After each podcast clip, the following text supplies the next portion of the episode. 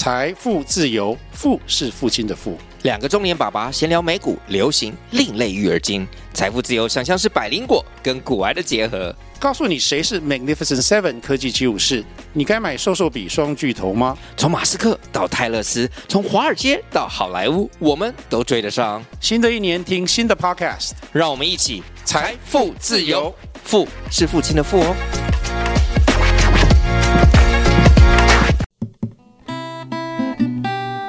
大家好，欢迎来到小资学投资，我是主持人达叔。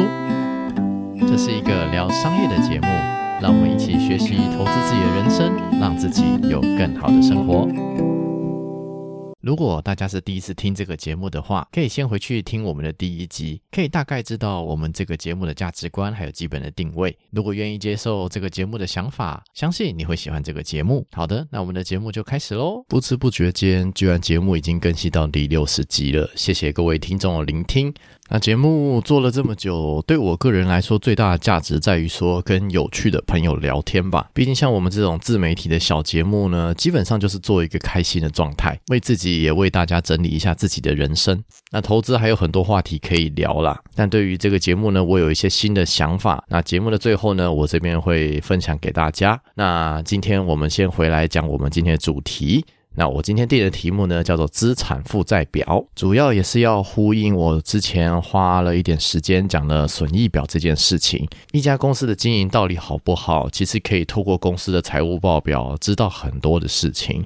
当然，财务报表有一些局限性，我们上一期节目也讲过了，大家可以回去稍微听一下，没有关系。那财务报表这件事情呢，基本上有三大表，分别是损益表、资产负债表，还有现金流量表这几张表。之前花时间分享的是损益表。讲的是公司今天的账收入还有支出平衡的关系。用学生的比喻来讲的话，可以说损益表是一张成绩单。那我们今天要讲的叫做资产负债表。那如果用学生的比喻来说的话，它有点像身体健康检查结果，就像说。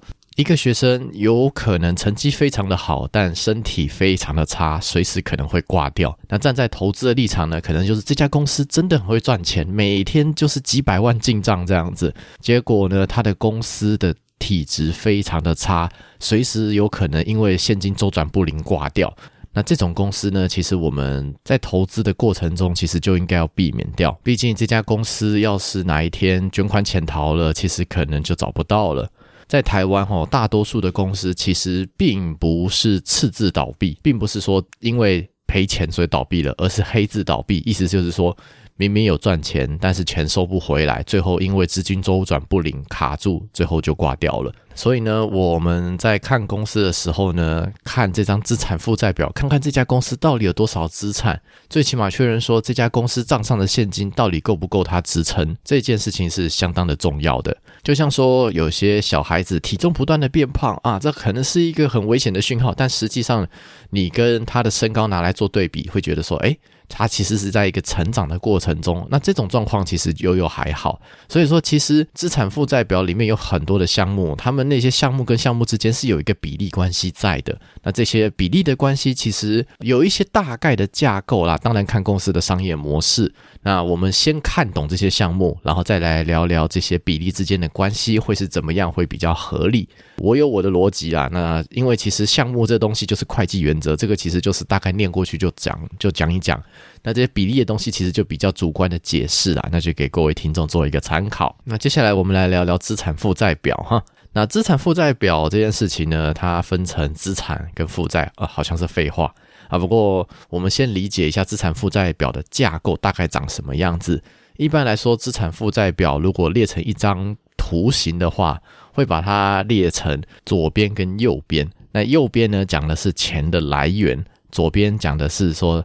钱的用途，这个钱的来源呢，分成两个部分，分别是呃负债跟净值这两件事情。左边墙的来源的部分呢，则叫做资产啊。突然跳出一堆名词，感觉就让人很复杂啊！不要担心，这边就有很白话的讲法，讲白一点嘛，我的钱加上我借的钱，就是我能够用的钱，逻辑上是这样子嘛。那翻译到资产负债表上面什么意思呢？我借的钱叫做负债，然后我自己的钱叫做净值，这两个东西加起来就是我可以动用的钱，叫做资产。这个是一些简单的名词解释。好，再讲一遍哈，我借的钱加上我自己的钱，等于是我可以用的钱。那对公司来说呢，就是负债加上净值等于资产。在资产负债表上面呢。这些钱哦，它的单位都是元，就是说它会记录说到底有多少钱。所以呢，在这边记的话，可能是负债哦十万块，加上我自己拥有的净值有三十万元，那这样子总共可以加起来可以用的资产呢，就是四十万元。这些都是一些简单的比喻，但实际上一家公司绝对不可能只有 三四十万元呐，那可能那个资产都是三四十亿哟。我们再来研究一下，说分别会分哪些项目。那我们先进来聊聊负债这个部分好了，就是借钱嘛，对不对？每一个公司也都会有借钱，都会有负债。那负债呢，真的要往下分的话，可以分成所谓的流动负债、长期负债跟其他负债。那就像我们前面讲的，回归会计的最基本原则，一年以上叫长，一年以下叫短。那所以流动负债基本上都是一年以下的这些负债，这一年以上的负债呢？就可能就是跟银行的借钱啊，然后跟母公司借钱啊，跟外面的人借钱啊什么的。那这种可能这个债务的期限都是一年以上的。那其实这种长期的债务呢，并不算是好事情啊。就是你公司一直欠人家钱都都没有还，这个好像不太对嘛，对不对？所以呢，长期负债太多的话，其实我们不会当成是一种好事。通常我们讲说，长期负债跟总资产的比例。最好是低于十趴啦，不过这不一定，这个真的看公司，就是给各位做一个参考就好了。那流动负债这一边呢，就是所谓的短期的负债，一年以下要解决的负债，又简单的可以分成，就是这不是学术上的分法啊，只是说我自己这样解释，就是分成好的负债跟坏的负债。只要没有利息的负债都是好的负债。刚刚讲长期负债可能比较偏坏一点嘛，对不对？但流动里面呢又分成好跟坏两种。那什么是坏的流动负债呢？像是说短期的借款呐，然后一年内必须要赶快偿还的债务啊，然后短期应该要付的票据啊，这些都是属于坏的负债。就等于是说，呃，我这个钱是跟人家借，然后马上就要还。那其实这并不是一件很好的事情呐，这种就很像是说跟人家急借钱，然后要马上急着要还的钱，如果一时间拿不出现金，那就被卡死，那真的很痛苦。那公司也是一样，马上要还的这种短期的债务呢，会真的让公司在一瞬间有一个很大的压力在。那反过来说，有没有什么叫做好的负债呢？短期的好负债，像是预收账款跟应付账款，那分别是什么东西呢？应付账款就是我应该要付给供应商的账，但这些钱呢，其实就是说供应商嘛，理论上要听我这个业主的，所以说我供应商已经帮我做完服务，已经出货给我了，但是呢，我身为业主，我可以稍微就是要求供应商是说，哎，那个我晚一点再把钱给你，这种叫做应付账款。那供应商通常也不敢讲话嘛，对不对？其实就看市场上谁需要谁嘛，对不对？就像那些电子零件厂，如果今天碰到的是苹果这些大的品牌厂，苹果开了一个三个月的票，说啊，我三个月后再把钱给你，这些供应商敢讲什么吗？其实也都不敢讲什么话嘛。所以这种应付账款对于苹果这家公司来说，其实就是一个好的负债，因为重点是没有利息。那另外一种好的负债呢，叫做预收账款。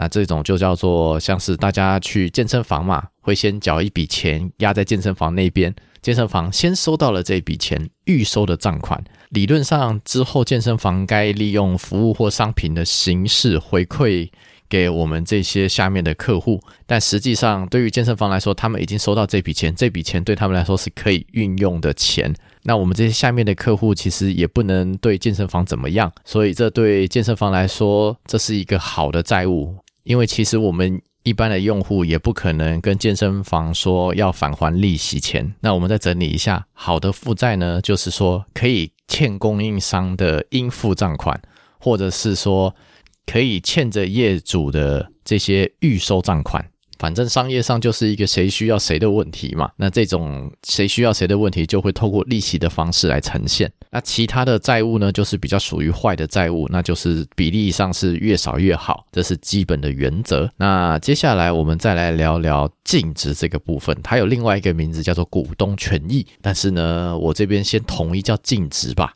那净值这件事情呢，其实往下看的话，会觉得非常的复杂，就包括什么股权架构啊，就会跟你讲说有没有增资啊，有没有减资啊，然后保留盈余啊，这些其实名词吼都比一般的名词还要难懂。我自己也是花了很多时间研究，才比较。有一个大概的想法啦，那我这边就是用我自己比较粗浅的方式讲白话给大家听听看，跟学术界的定义其实会有点不一样啊，只是给大家一个 concept。那这边净值呢，基本上分成股本、资本公积、保留盈余，还有一个叫做非控制权益这四个部分哦。这四个部分听起来都很玄，对不对？那我们一个一个来解释。我们先从股本开始吧。那首先呢，要有股东才会有公司，对吧？那所以呢，先要有这些最基础的股东出现。那这一批股东呢，要先去注册，有所谓的股票出现了。那股票呢，分成了特别股跟普通股两种。那特别股就是特别人才买得到的股票，那普通股呢，就是像我们一般散户啊，在那种证券 A P P 上买得到的这些二级市场能够买到的普通股的股票。普通股的股数加上特别股的股数，两个加起来呢，等于是这家公司拥有的股数。这个股数呢，乘上法律所规定的一个叫做面额的数字，就会是这家公司所拥有的股本。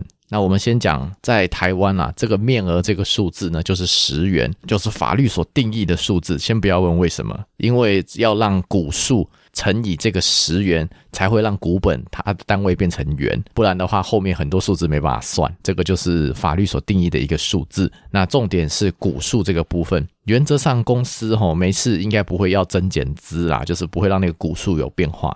所以呢，股数基本上是一个维持固定的数字。那大家买股票嘛，你有多少股，我有多少股。我今天买了台泥一张，就是拥有一千股啊，这个也大家都知道。但问题就来了，为什么刚刚说面额是十元，但是我买台泥可能要五六十块才能买到一股呢？那我很喜欢财鼠兄弟的一个比喻，它就写有点像是一张邮票吧，就是这张邮票上面印着可能是十块钱，但是这张的邮票在买卖的时候，可能它的价钱可能是五六十块一张，可能是八九十块一张，上面印的数字是多少钱，跟实际上他拿到市场上交易。可能会是另外一个价钱，所以就多了另外一个项目，叫做资本公积。这个概念像什么呢？就是公司 IPO 要上市嘛，对不对？在公司没有正式上市之前呢，这些公司的股东吼，他们就是持有就是固定面额的股票。虽然可能在前面已经有什么 A 轮、B 轮、C 轮，有些投资人已经把那些股票的价钱已经炒上去了，这个我们先不要特别的谈，我们先讲说二级市场上市。大家开始第一轮要抽股票啦，大家要开始买嘛，对不对？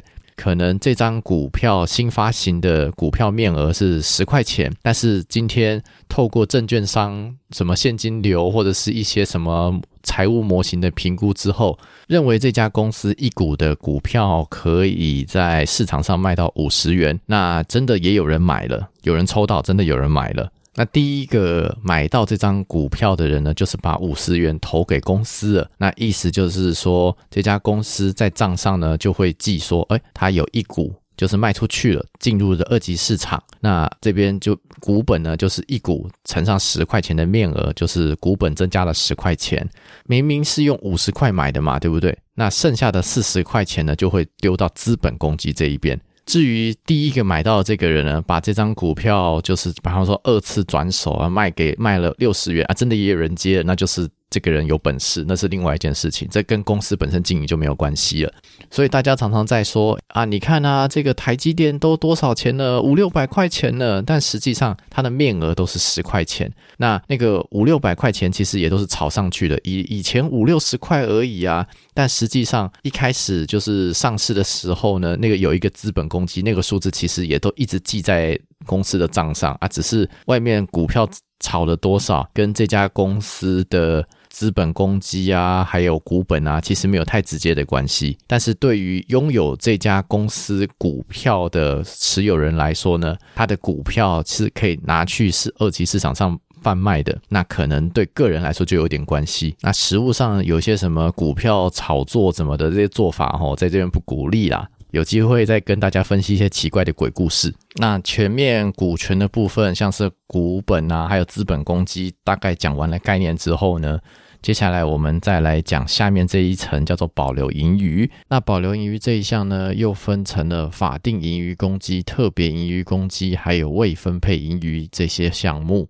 法定盈余公积呢，是政府为了确保公司不会倒掉，所以要求公司把每年的盈余呢抽出十趴。放在这个法定盈余公积的下面，特别盈余公积讲的是公司除了法定之外自己要留的一笔钱。最后还有未分配盈余这一项，这些盈余呢之后要现金股利要发放给股东的，那这笔钱先放在我们这边，那之后会把钱给出去，大概是这个样子。那保留盈余嘛，就是你能够剩下多少钱，当然是越多越好啊。这个数字基本上这样看就好了。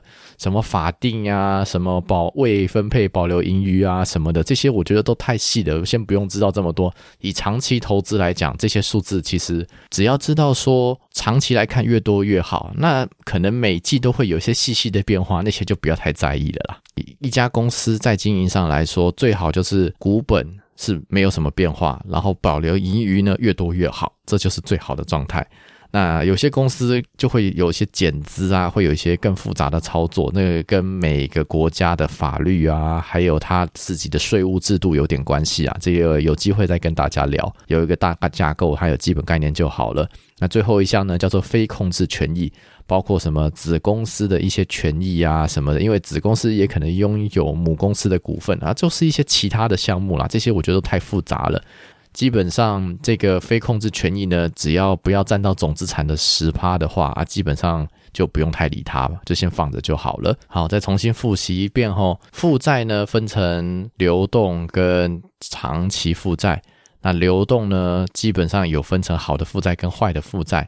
那长期负债呢，原则上是比较属于坏的负债。因为它是要算利息的，当然这个利息到底多少呢？其实，呃，你只要关键字财务报表里面打利息，就会看到这个数字。那再来讲净值，也就是股东权益这个部分，下面就分成股本、资本公积、保留盈余，还有非控制权益等等。那原则上，只要净值随着保留盈余不断的成长，是一个公司在成长的最好的状态。每一季有一些变化，那些就不用太在意了。好，这是有关于钱的来源的一些介绍。那希望大家听得懂，如果听不。懂的话，嗯，再回头听一遍吧。那现在回来讲钱的用途这个部分。那钱的用途这个部分呢，会依照公司在经营上可能那笔钱的流动性来决定。那流动性呢，讲成白话文就是能够变成现金的能力。能够变成现金的能力呢，依照时效性又分成两项。就像我前面讲的，一年以下叫短，一年以上叫做长。所以一年以下可以变现的叫做流动资产，一年以上。才可以变现的东西叫做非流动资产，这跟法律上讲动产跟不动产概念不太一样哦。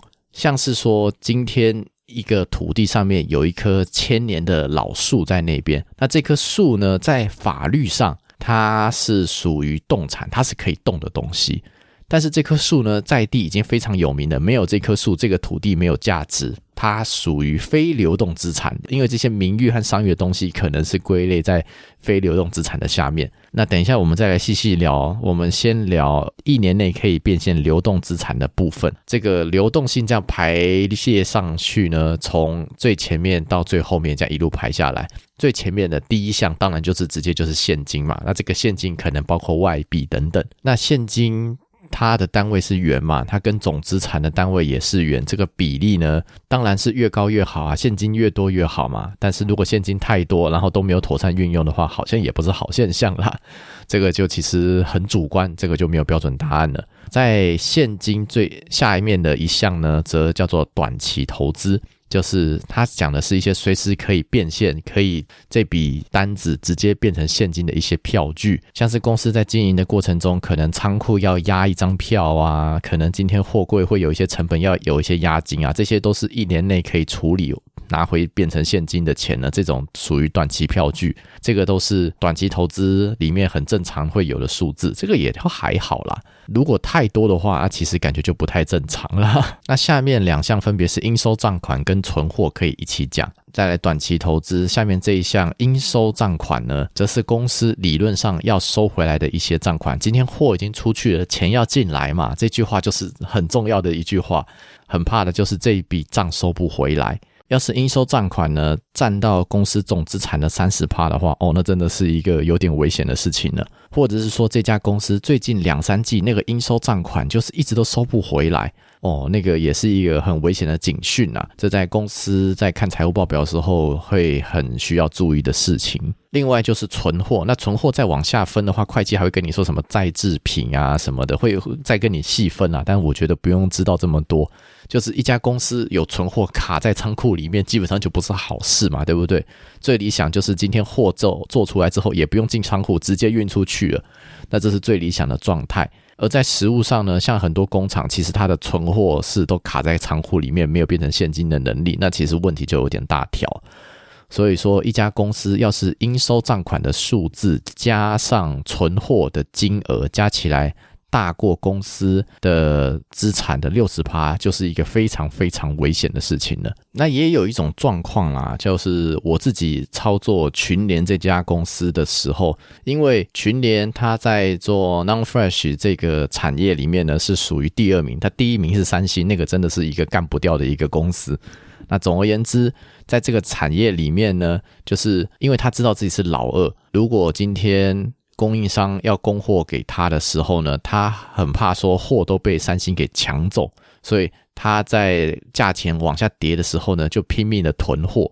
那等到价钱涨上去的时候呢，就确保自己会有库存，这是他在经营的过程中惯用的操作手法。所以存货增加还不是一个很大的问题。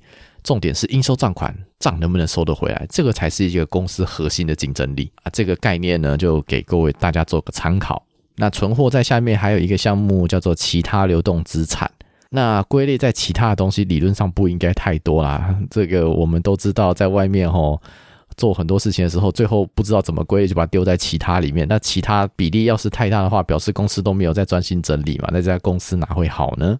好，以上的部分呢是所谓一年内可以变现的流动资产。那下面一项呢，我们来聊聊非流动资产，一年内无法变现的，像是什么呢？分别大概可以分成三项啦。第一项叫做长期投资，就是这家公司投资其他公司的股票。那有些公司长期投资真的很强，他们能够在很低的价钱买到许多公司的好股票，然后是长期持有。像是有一家叫做龙岩那家公司，我觉得有点像台湾的博客下。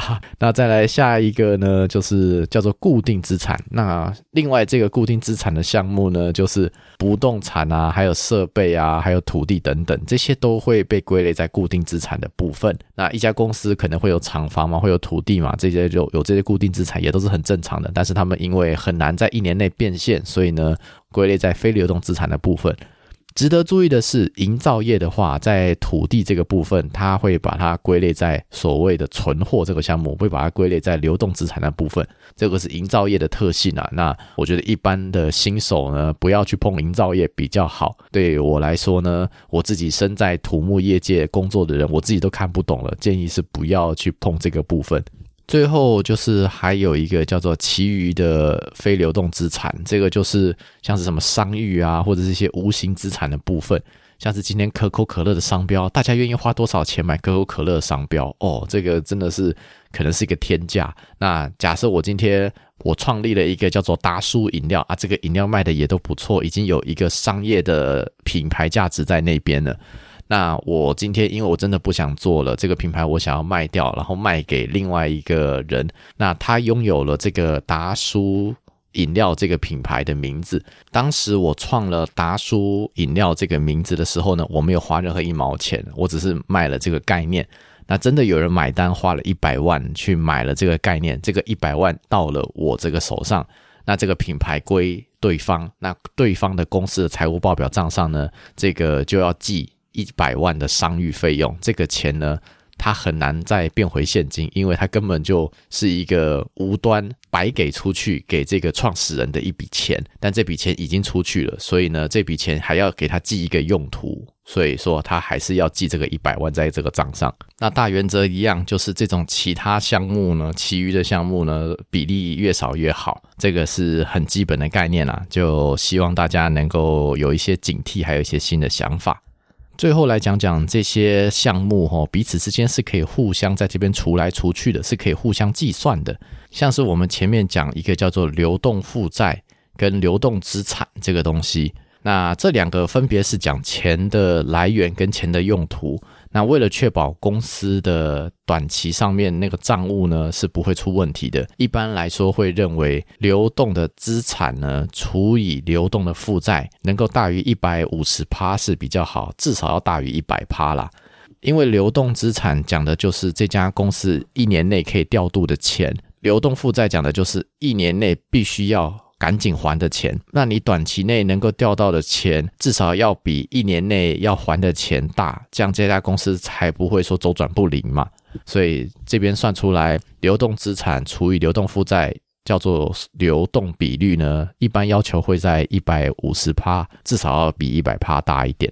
那有些资产呢，其实很难真的就是一年内换成现金，所以又会把它扣掉。像就有一种算法叫做速动比率，意思就是括弧里面呢，分别是流动资产扣掉存货，再扣掉预付账款，这整个括弧呢再除以流动的负债。那一般要求至少要在一百帕以上。那这些公式呢都不用特别去记，反正你真的要查的时候，Excel 表或者是一些图表直接打进去，都会给你这些数字。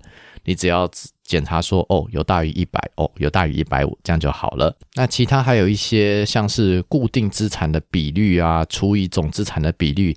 大于五十趴的话，我可能会当成一个叫做资本密集型的行业。你是不是资本密集？我觉得这个就没有好坏了，就大概知道一下而已嘛。那我学学术上呢，可能也不会特别这样子定，反正就是大家在做公司的观察时候，可能要做一些分类，会有一些不一样的决策，所以呢，会有一些想要做的分类啦。那我觉得就很看个人，大家在投资的过程中呢，就大概知道这些项目分别在干什么。因为我们刚刚讲的这一头拉股东西，只是将一些大家在生活中常用的财务概念，把它套在资产负债表上面讲，这样子对大家来说应该也比较好记，知道这个项目大概在讲什么，然后到底未来应该要多，未来要少。那大家有这个概念之后，只要方向是对的，那后面其实相对的走起路来会比较简单。那我们前面有讲过损益表，就是讲到像是什么 EPS，它是税后净利除以普通股的股数等等，其实也跟我们今天讲的资产负债表上的一些数字是有关的。两个内容互相对着听，其实真的会对财务报表会有更多不一样的认识。当然，用口语化的表达，其实。这边直接用讲的，可能大家听不太懂，也是正常的，没有关系。我觉得财务报表相关的内容呢，我这边也会做好一张图放在。呃，节目的封面上面一些相关的节目资讯的连接也都会放在资讯栏下面，给各位听众做一个参考。主要是说我自己在学习财务、学习各种投资的过程中，对我来说非常有帮助的一些内容。那希望这些内容对大家也会有一些新的帮助。那之后有机会再跟大家分享更多有关于财务，还有一些投资上的一些心得。那最后来讲讲我对这个节目的一些期待吧。就是说，毕竟我做这个节目是基于兴趣嘛。那做到现在每周更已经更到第六十集了，其实也做了一年以上。那我个人认为说，毕竟这不是我的本业，我本业是在做工程的人。那基于兴趣的能够支撑这么久，也是很多听众的支持。那我自己没有办法让这个节目能够变成一个可以变现的商业模式，这是我个人的问题，这个不能怪各位听众。不过既然已经做了，那就长期做下去。但是我今天做一个节目，其实背后准备的资讯还有企划内容的时间，其实也都是我个人的成本。所以呢，我决定让这个节目呢之后改成可能两周更一次，这样子对我来说压力比较不会这么大。那希望各位听众能够体谅。那如果喜欢我这个内容的话，也欢迎多多的一些鼓励，还有一些留言。我们这些做自媒体的人哦，其实能够支持我们创作的动力，大多数都来自于听众的回馈。那 Podcast 本身设计其实太过复杂，所以让大家听众回馈没有办法很有效的传达到，这是我觉得比较可惜的地方啦。不过随着科技的变化呢，我相信未来这些内容都还是会被大家所看到的。那我们就静观其变就可以了。好的，今天的内容跟大家分享到这边，那之后呢，我会改成两周更一次。那希望大家还会愿意持续的支持，谢谢大家的聆听喽，大家拜拜。希望今天的内容对大家有一些小小的启发。如果喜欢我们的节目，欢迎在 Apple Podcast 上面留下五星留言，多订阅、多关注、多分享、多赞助，让更多人知道这个节目。让我们一起学习投资人生，让自己有更好的生活。我们下一期节目再见，拜拜。